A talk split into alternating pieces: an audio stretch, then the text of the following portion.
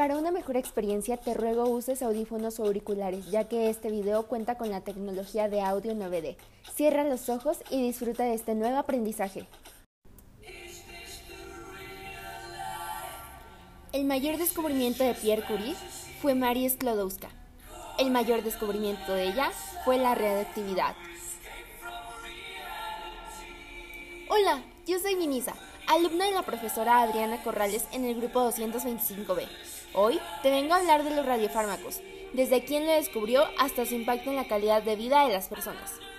Marie Sklodowska, mejor conocida como Marie Curie, científica de origen polaco y ganadora de dos premios Nobel a la química y a la física, hizo grandes aportes a la ciencia, a la medicina y a la sociedad, de los cuales se destacan el descubrimiento del radio y polonio, ambos en 1898.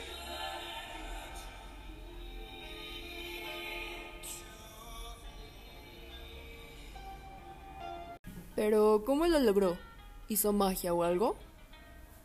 No, ¿cómo crees? Los científicos de la época afirmaban que los átomos se habían originado al principio de los tiempos y que eran indivisibles, pero nuestra fabulosa Mary dudaba de esta teoría. A lo largo de sus pesquisas y mediciones, advirtió que el grado de ionización en el aire circundante no dependía de que el compuesto de uranio fuera calentado, disuelto o pulverizado, sino de la cantidad de uranio presente. Esto la llevó a trazar una hipótesis extremadamente audaz. Los rayos que emitía el uranio no resultaban de una reacción química, de una interacción entre moléculas. Aquella radiación era una propiedad intrínseca del propio elemento, un fenómeno nuevo y característico del propio átomo. Mary bautizó a esta propiedad como radiactividad. Si el uranio era radiactivo, la pregunta lógica que cabía plantearse a continuación era, ¿existían otros compuestos con la misma propiedad? La única forma de saberlo era tirar un poco más del hilo, por lo que Mary realizó pruebas con absolutamente todas las sustancias empleadas en los laboratorios y encontró que el torio producía radiaciones similares, pero al analizar un compuesto de uranio, conocido como pechblenda, descubrió que la radiación que producía era 300 veces mayor que la normal. La única explicación posible era que la pechblenda contuviera un nuevo elemento no descubierto, aún más reactivo que el uranio y el torio. ¿Mary habría descubierto un nuevo elemento? Nuestra mujer explotaba de la emoción, pero sin peso atómico no había una prueba sólida de la existencia de un elemento. No obstante, Mary sabía de esta existencia por las radiaciones que producía, pero de nueva cuenta esto no era suficiente. Tras una serie de experimentos y ciertas trabas puestas por otras personas, dieron a conocer por medio de un comunicado donde mencionaban la existencia de un nuevo elemento, el cual llamaron polonio en honor al país de origen de Mary en un lapso de tiempo, tomaron unas vacaciones para finalmente volver al laboratorio a comienzos de noviembre del mismo año, donde encontraron un descubrimiento muy significativo, ya que una vez aislado el polonio, la pechblenda seguía siendo radiactiva, por lo que quería decir que había otro elemento aparte de ya descubierto. Y nuevamente, no había tiempo que perder. Empezaron a disolver y precipitar sin descanso en aquel destartado lado laboratorio, con ayuda de un amigo de Pierre, llamado Gustave Bemot, hasta finalmente obtener una sustancia 900 veces superior al uranio. El 26 de noviembre de 1898, los tres dieron parte a la Academia de Ciencias de la existencia de un nuevo elemento, y con justa razón lo llamaron radio, de latín radius, que significa rayo. Pero eso no era todo, porque aún tenían que sacar el peso atómico para que los científicos escépticos pudieran corroborar la existencia de un nuevo elemento. Mary se había propuesto aislar la pechblenda para obtener una sal pura de radio y así tener la evidencia del radio. Realmente no era una tarea fácil, ni tampoco grata, ya que se necesitaban toneladas de la pechblenda. ¿Y de dónde iban a sacar el material o cómo lo iban a financiar? Pero como alguna vez dijo Mary, pase lo que pase, incluso si somos un cuerpo sin alma, debemos seguir trabajando. Descubrieron de dónde podían sacar el suficiente material y después de mucho lo lograron. La forma en que obtuvieron la sal del radio fue machacando, disolviendo, filtrando, precipitando, recogiendo y disolviendo nuevamente.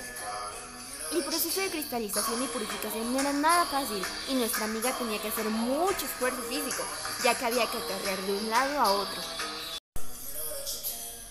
Después de tres años de arduo trabajo, repartido entre la investigación, la impartición de clases y sus hijas, lo lograron a pesar del poco apoyo que recibían.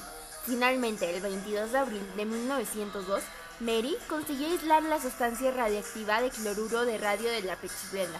Con apenas un decigramo, determinaron que su peso atómico era 223,3 y ante esto los químicos tenían que rendirse ante la evidencia de los hechos.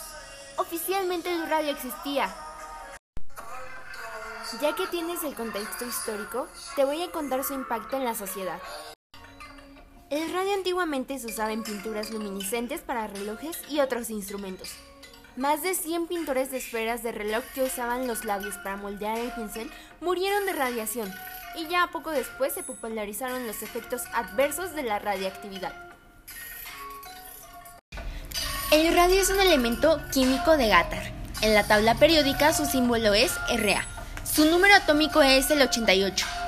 Este se presenta de un color blanco inmaculado pero se renegrece con la exposición al aire.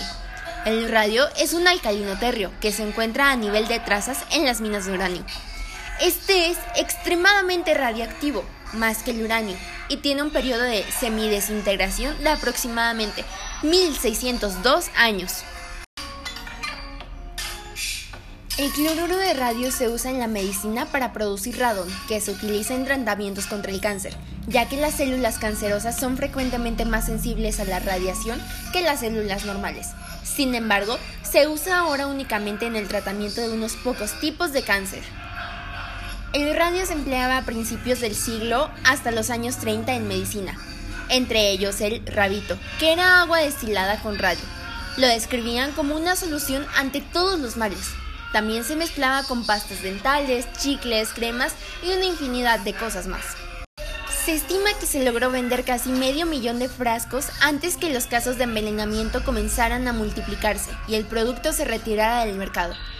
El impacto que ha tenido este elemento ha sido fundamental y como ya lo mencioné antes, su uso en algunos tipos de cáncer ha generado un impacto brutal en la vida de las personas que padecen esta enfermedad.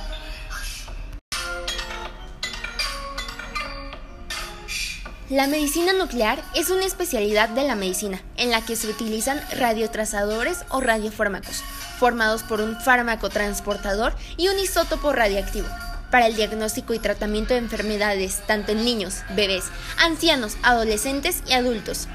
De los estudios donde se usa el radio son tomografías por emisión de positrones, por sus siglas PET, gammagrafía tiroidea y exploraciones MUGA. Con esto se permite ver las imágenes dentro del cuerpo para el mejor diagnóstico y tratamiento de las personas. Dentro de los medicamentos radiofarmacológicos se encuentran estos, los cuales se usan para diferentes tipos de enfermedades, por ejemplo, medronato, oxidronato y muchos más.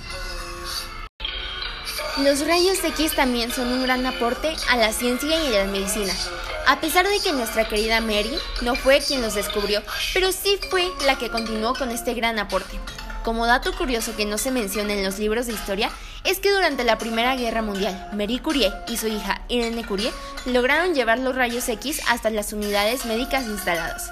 Gracias a esto, muchos doctores y doctoras sabían la localización de las balas alojadas en el cuerpo, entre otros males más ya que antes de que esto llegara, cortaban las extremidades de los soldados porque no había una localización específica.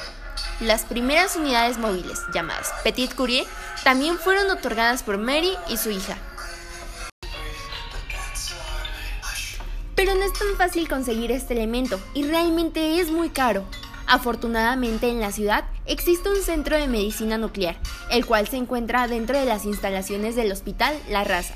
En este se atienden millones de personas que cuentan con seguro médico de manera gratuita.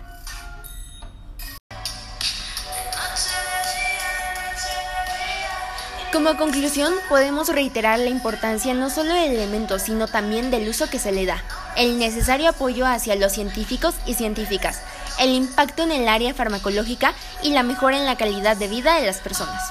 Marie Curie, científica, esposa, madre y sobre todo humana, nos dejó un gran legado que perdura y perdurará el resto de nuestros días.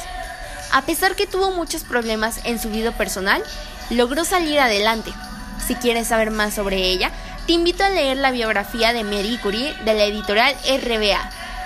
No puedes esperar construir un mundo mejor sin mejorar a las personas. Con este fin, cada uno de nosotros debe trabajar en su propia mejora. Marie Curie.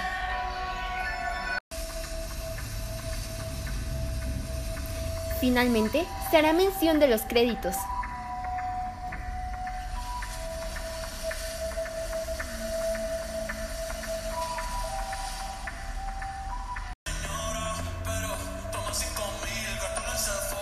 se le agradece infinitamente a la profesora Adriana Corrales por su esmero por enseñarnos algo nuevo.